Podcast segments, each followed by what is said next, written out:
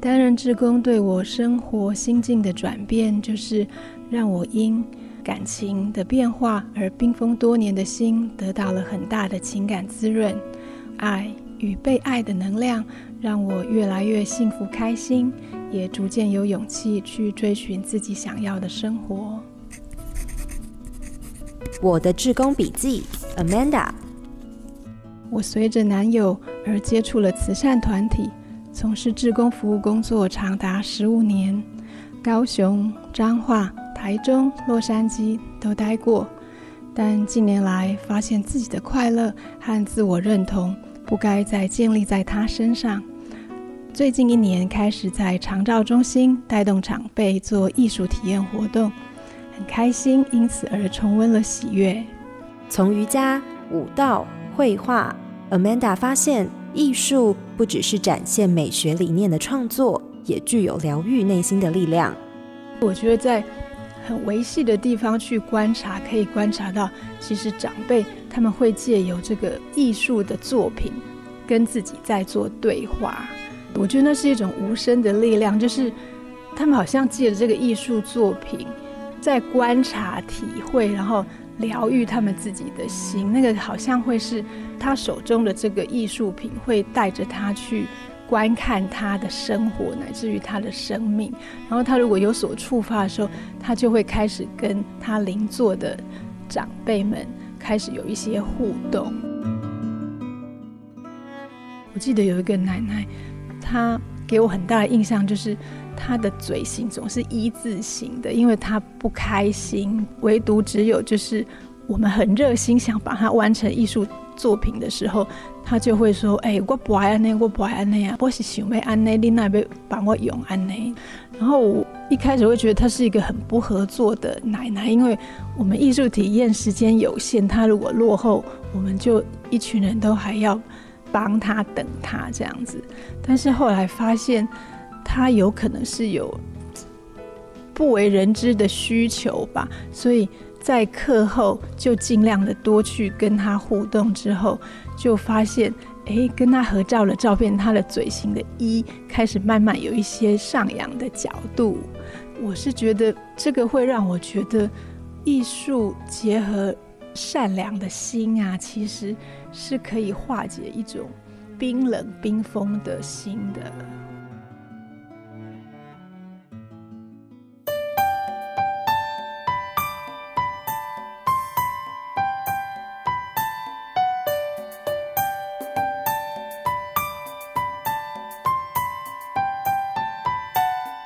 用声音记录不平凡的小人物故事，用行动让好意变好事，让好事不断发生。欢迎回到志工台湾，我是家芳。来到 Open Mind，We Are Volunteer 志工服务大募集系列倒数第二集，有注意到吗？我们的 Mind M I C 原本是麦克风的 Mind，变成了 Mind M I N D 心意。播出了几集之后，有听友跟我分享哦，这应该是一个让志工朋友可以打开心房，说他们想说的，说他们所想的气话才对。诶，是真的耶。虽然不能说之前的对谈不自由，但当没有了问题的框架，在麦克风前似乎就能够侃侃而谈了。说真的，连接真的是一件很美好的事情呢。把手搭过来吧。只要有连接，海角天边，再远都到得了。那在分享这一集的主角之前，想跟听友们分享，就是在这几个礼拜啊，我读了，嗯，我很欣赏的一位主持人曾宝仪的新书，书名叫做《人生最大的成就是成为你自己》。曾宝仪在书里面说到，从外看他，他活得就像是一个完全符合社会期待的人生。他不断的接节目、做节目，节目开了又停，停了又开。工作的内容其实也都很像，不管是娱乐啊，或是颁奖典礼，其实就是做大量的功课，然后做现场，做完结束。那对曾宝仪来说，这个就好像是旋转木马一样的生活，一直绕，一直绕，好像一直在动。却又好像哪里都没有去，他开始陷入了人生的低潮。他不清楚工作的意义，对于感情他感到无以为继，对现况麻木无感，内心的空虚，一直到爷爷过世之后，让他开始重新思考人生，思考你有好好成为你自己吗？还是只是成为社会期待的你呢？其实，在读完这本书之后啊，我就想到今天这一集的节目主人翁 Amanda。当时因为收音和他互动的时候，我在他身上也这样子感受着，就是当我们不太能够确认自己，于是就会很在乎别人对我们的期待、对我们的评价，甚至在意别人对我们的眼光。其实我们每一个人的成长都要整合自己的生命碎片哦。当一个人有了完整的自我，知道我喜欢什么，什么能够吸引到自己，那它就成了一棵树，在任何一片生活的土地都可以扎根。那接下来的时间，就让我们来听听 Amanda 的分享吧。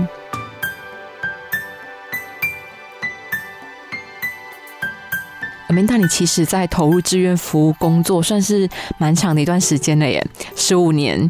那你刚刚说到开创，可以说是跨越，是重新找回自己的意思吗？嗯，我想要跨越，我觉得好像是想要去认识内心另外一个自己，就是呃，一开始是在这个慈善团体嘛，我觉得我的心是觉得呃。我的男友好像是我的一个一个依靠的对象，跟一个生活的一个方向吧。所以只要跟着他，好像我的生活就有一个方向性，有一个稳定感。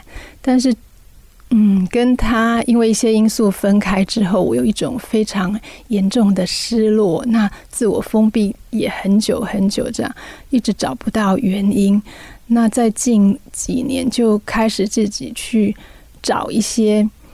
不同的元素，像是呃上课啦，或者是嗯艺术，或是种种的多元的样态的形式，来让自己去找到怎么样脱离那一种很忧郁的心情，然后去找到一个。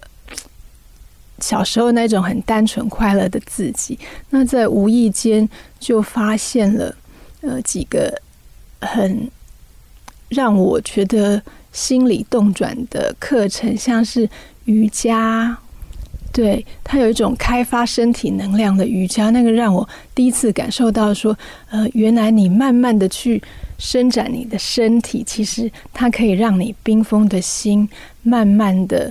打开，但是那时候我还不知道它有这样的能量，是因为后来我又陆续接触了舞蹈治疗，还有艺术治疗之后，我发现哇，原来艺术这个这个元素它有一个很丰富的力量，对，所以我才开始想说，我怎么把艺术带给我的这种。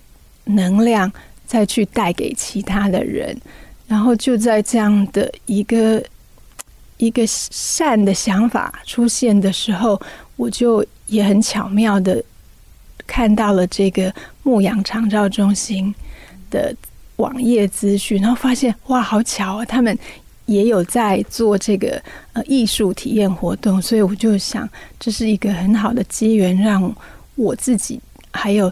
更多的长辈可以得到这一种呃生命生活的喜悦，这样子，在瑜伽或是艺术上，Amanda，你得到了满满的能量哦。那你也希望借由志愿服务，可以传达给更多人。那不管是长辈啊，或是生活周遭的亲友，你把艺术转化成能量，带给这些长辈的时候，你在这些长辈们身上看到的改变是什么呢？哦，我觉得，嗯，他们。一开始其实，呃，怎么说呢？一开始我们是很陌生的，就是心会有一种距离，对，因为长辈他们在这种老病的状态下，其实他的心原本就是有一些封闭的，对。那我又是以一个呃，好像是志工老师这样的身份进去，我也不知道他们能不能够接纳我这样子，所以。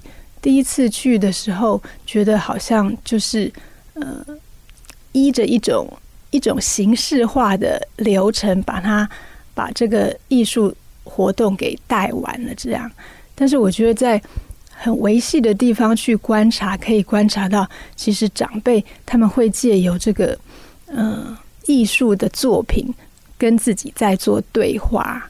对我觉得那是一种无声的力量，就是他们他们好像借着这个艺术作品，呃，在。在观察、体会，然后疗愈他们自己的心，那个好像会是这个他他手中的这个艺术品，会带着他去观看他的生活，乃至于他的生命。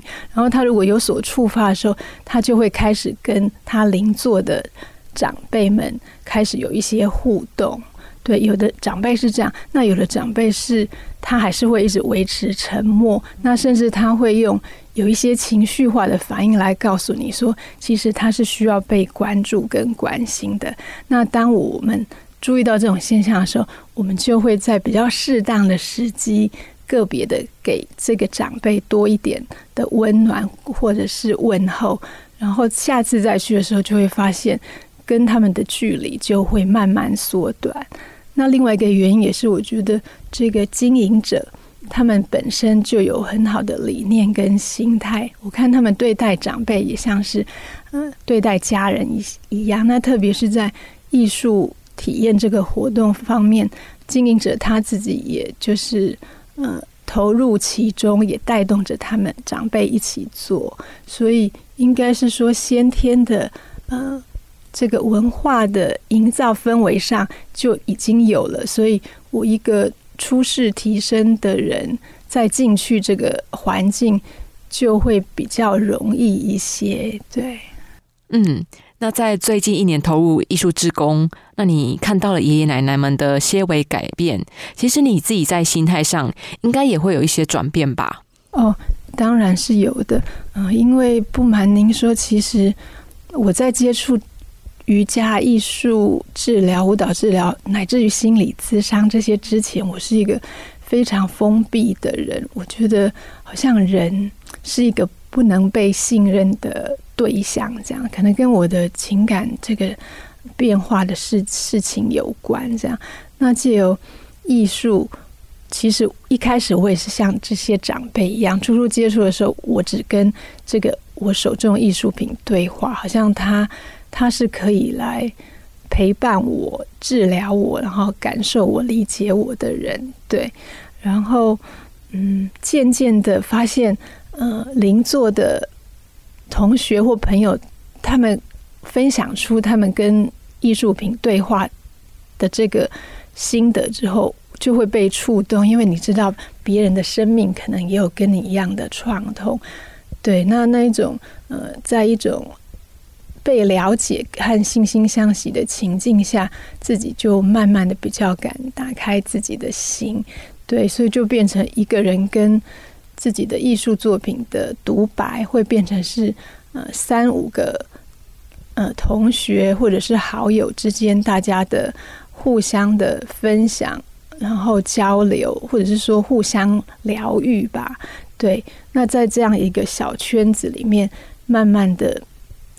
让自己比较比较能站起来，比较那个站起来的能量之后，就会想把这么好的东西再扩散出去，所以才会敢再踏出一步，走到这个社会大众，让他在这个慈善团体，特别是长照长辈们身上去感受、体验它。对，那我也不是自己一个人单枪匹马就去了，我还有约一个我在东海艺术治疗的朋友一起去。对，不是自己单枪匹马，而是结伴同行。哇，那在这个还在进行式 ING 的服务历程中，有到此刻让你还是很感动的故事或是画面吗？印象比较深的是，就在牧羊长照，我记得有一个奶奶，她。给我很大的印象就是他的嘴型总是一字形的，因为他不开心，对。然后，嗯，他会常常瞄着他邻座的一个很开心的奶奶，对。但是就是从头到尾他都不发一语，然后唯独只有就是我们很热心想把它完成艺术作品的时候，他就会说：“哎，我不爱安内，我不爱安内啊，我是我是想要安内，你那边帮我用安内这样子。”然后我会觉得。一开始会觉得他是一个很不合作的奶奶，因为我们艺术体验时间有限，他如果落后，我们就一群人都还要帮他等他这样子。但是后来发现，他有可能是有不为人知的需求吧，所以。在课后就尽量的多去跟他互动，之后就发现，哎，跟他合照的照片，他的嘴型的一开始慢慢有一些上扬的角度，对对对。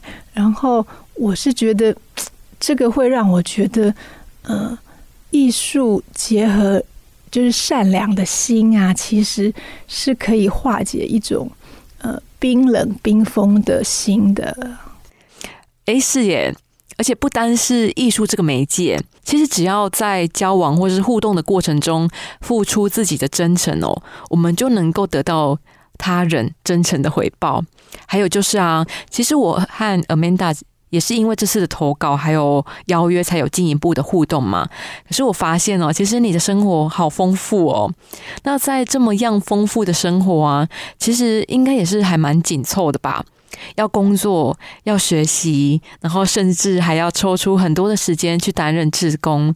那你是怎么平衡这些角色的啊？哦，其实这个我自己要特明也说明一下。其实这几年来，应该说这是嗯，二零零六年到现在，我觉得我好像都一直在追寻我自己这样子。那我的平衡方式就是，嗯，在这么。忙碌、快速、高压的现代人生活里面，其实我是非常不适应的。那我为了也想要去处理我这个极度不适应的问题，我我在困扰、纠结之中，自己去自己去给自己一个机会，就是我我。脱离这一段紧凑的生活一段时间，就是我会跟我的工作单位提出，呃，我需要就是暂时的呃离开这个工作，然后去进修我自己。对，所以刚才跟大家呃介绍的那些活动啊，其实都是在我没有工作或者是我只有兼职的工作的时候，我去从事的。是，那如果认真来看工作这件事情，其实它占据了我们一天三分之一以上的时间哦。怎么样享受独处，那也能和家人建立更成熟的互动关系，我觉得非常非常的重要。那 Amanda，你自己在进修啊，或是投入志愿服务的过程中，其实让自己有沉淀的机会。那志愿服务对你来说，可以算是一个在呃人生每一个阶段。在段落和段落之间的逗号，或是转列点吗？转类点，嗯，我想我会这样子去看待志工服务，就是说，嗯，它让我有机会去接触人群，因为我生命的事件让我冰封了自己很久，那我要怎么样？再去重新看待人这个有机体，对，那其实，在看待看待别人的时候，我觉得应该也就是在看待处理我自己这个有机体，对，因为我觉得在这个群体社会里面，怎么在人际互动中去找到跟自己这个有机体相处的平衡之外，还要在。扩大去跟其他的人群这些庞大的有机体去共处，所以，嗯，志工服务应该就是让我去接触了很多不同的人群，然后慢慢去找到那种人际相处的平衡点和自己应该处的那个位置和相处方式。哎，是耶，其实就是扩展交流圈，然后也加强自己的弱连接。那最后，我想要呃。那最后，我想要来问问 Amanda 呀，那你从最一开始投入志愿服务到十五年后的今天，你自己的心境有大不同吗？哦，这个肯定是有的，因为就像稍早我说的，一开始的志愿服务长达了从两千零六年到可能两千零一五年吧，那个是在跟我前男友同样的一个慈善团体。那到近四五年来，我我担任志工的团体是我凭着我自己的想望跟喜好去从事的。那我觉得这个差异在于，嗯，我我怎么去看待说我要怎么经营出我自己想要的生活？因对，因为以前我会觉得，嗯，生命中好像有一个你很信任的人，他可以给你明确答案的人就够了，那你就依着他的方式去过，你这一生的生活就会过得很稳定、很幸福愉快。但是因为跟他分开之后，我进入了一个非常忧郁、呃孤单、黑暗的生活之后，让我去去警觉到说。到底是要怎么样的陪伴自己才会是比较比较不会，应该说比较能有安全感，然后又稳定丰富的生活。所以再次的投入志工单位之后，我就会选择了一个呃可以跟人群相处，但是是一种良善的、互相的可以陪伴、疗愈心。新的一一个一个地方这样子，所以简简单来讲，应该就是我觉得前后的差异就是，嗯，到底有没有是跟自己的心在一起在过生活这样子？对，那如果跟自己的心在一起过生活的话，嗯，跟别人相处就。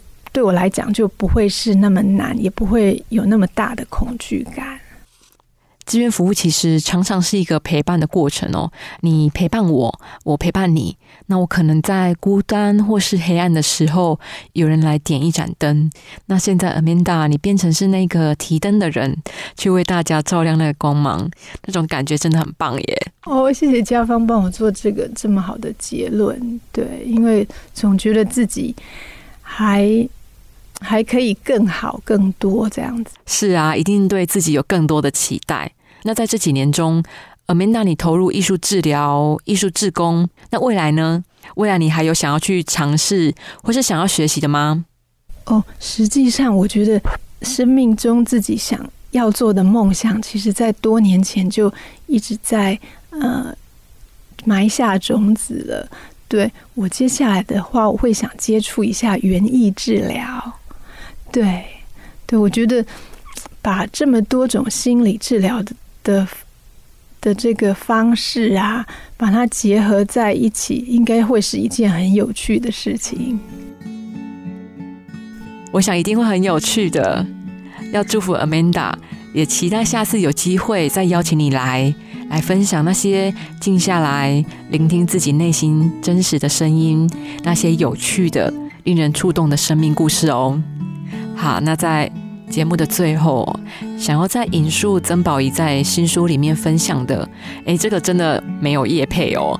如果是的话，我应该就是大声疾呼了才对。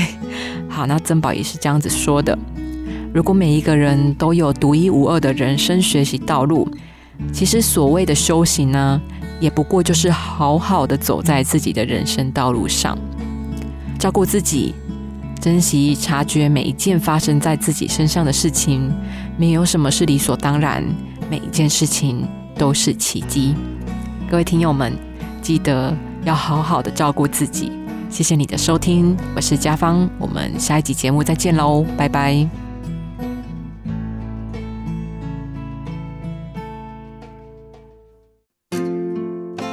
其实我们只是一个单纯就是寻找快乐而已。那服务人是快乐的，所以我们就一直走向这一条志工的道路。成为一位志工这样的身份呢，可以说是人类行为里面一种很珍贵、很棒的一个呃礼物。学会付出，体会爱，车王电子邀您一起共创美好的志工台湾。